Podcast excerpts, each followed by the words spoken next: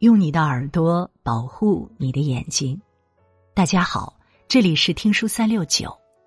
今天和大家分享的文章是：清华才女武亦姝家教曝光，百分之九十八的人都上当了。这个教育骗局正在毁掉你的孩子。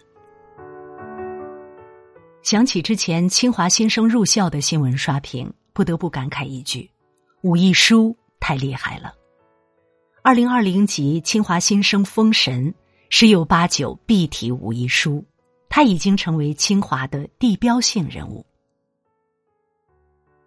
武亦姝是当之无愧的清华才女，文强理也强，是大多数老母亲心心念念想要的孩子。那么，这种学习能力超强的孩子到底是怎么培养出来的？武亦姝妈妈一语戳破真相。从一岁半就开始培养他阅读，从神话故事到唐诗三百首，从不间歇。很多人不理解了，大部分的父母认为重要的学科是数理化，为什么武亦姝要从小学语文？复大校长苏步青答：如果允许复旦大学单独招生考试，我的意见是第一堂课就考语文，考后就批卷子，不合格的以下的功课就不要考了。因为语文你都不行，别的根本学不通。有远见的父母都懂得培养孩子这一点。毋庸置疑，语文是一个人的底层能力。从大处来说，没有坚实的语文地基，学业的高楼就无从搭起。钟南山院士就曾在采访里提到这一点：最基础的知识有了，才能往上走。基本功里面，学好语文是最重要的。学好了语文，才能懂得如何对事情进行分析、总结和综合。举个简单的例子，如果一个孩子阅读理解能力不行，数学应用题都看不懂，就更别提做对题了。从小处来说，新公布的教育改革也开始朝语文侧重，尤其朝作文倾斜。作文分值，小学占三十分，初中占六十分，课改后的高考占七十分，几乎是语文总分的一半儿之后将会成为语文甚至全学科很大的拉分项。或宏观处着眼，或实际处警醒，语文素养的培养都将成为未来的重中之重。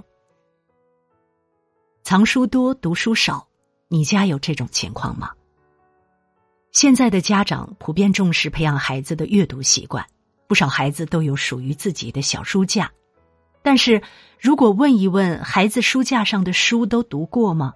那么答案十有八九会让父母失望。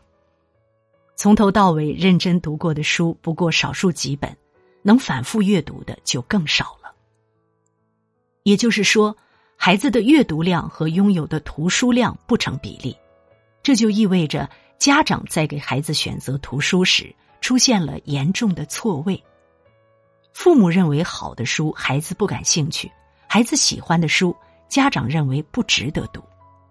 对于这个问题，我的看法是把选择权交给孩子，孩子喜欢读什么就读什么，只要符合孩子的年龄层。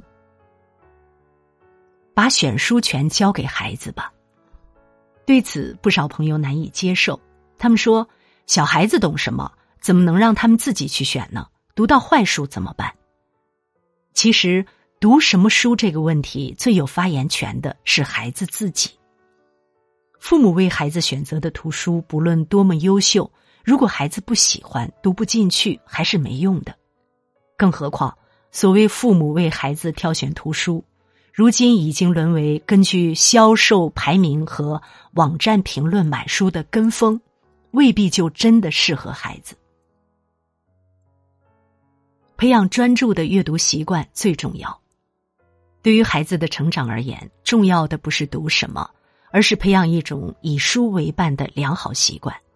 而这种习惯，只能通过从头到尾读完一本，再读一本的循环不断的过程，才能培养出来。阅读是需要耐心的，如果书中的故事抓不住孩子的心。以小孩子的专注程度，很快就会把书扔在一边，不再读了。所以，我们的目标其实是通过阅读培养专注和耐心，这两种品质的价值远远超过某本书所传递的知识。实际上，决定孩子未来人生和事业成就的最重要的品质之一，就是专注和耐心。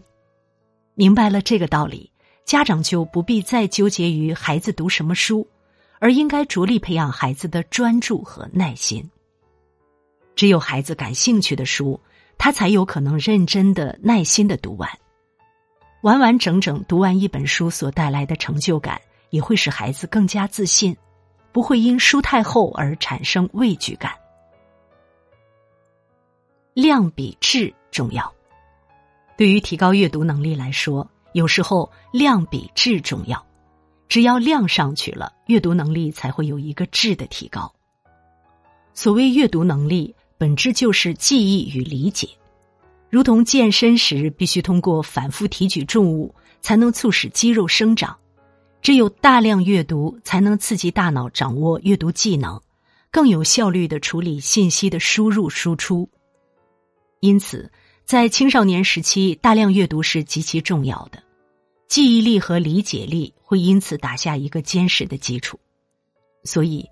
父母应该鼓励孩子根据自己的兴趣大量阅读，而不必过于计较读什么。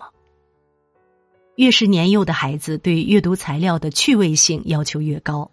此时，如果家长一味强调要读好书、读名著，反而容易使孩子以为读书就是这么没意思，难以真正建立阅读习惯。反之，带孩子去书店或图书馆，让孩子自己随便选。只要去的次数足够多，孩子最终将发现自己的兴趣所在，读书的劲头就会大大增强。犹太人有一个习惯，在给孩子的第一本书上涂蜂蜜，让孩子从小就认为读书是一件甜蜜的事，目的正在于此。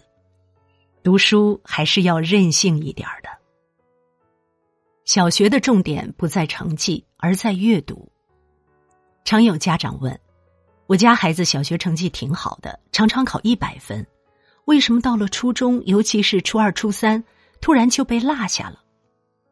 其实，小学成绩是具有一定欺骗性的，而初中成绩不好，很可能是因为孩子在小学时家长忽略了阅读能力的培养。中小学阶段是孩子的良好习惯形成的关键期，同时也是孩子各项能力的发展黄金期。其中最为重要的就是学习能力的发展，这种看似复杂的学习能力，却可以通过另一种能力的培养去习得。这种能力就是阅读能力。总的来说，阅读能力需要两种条件才能发展起来。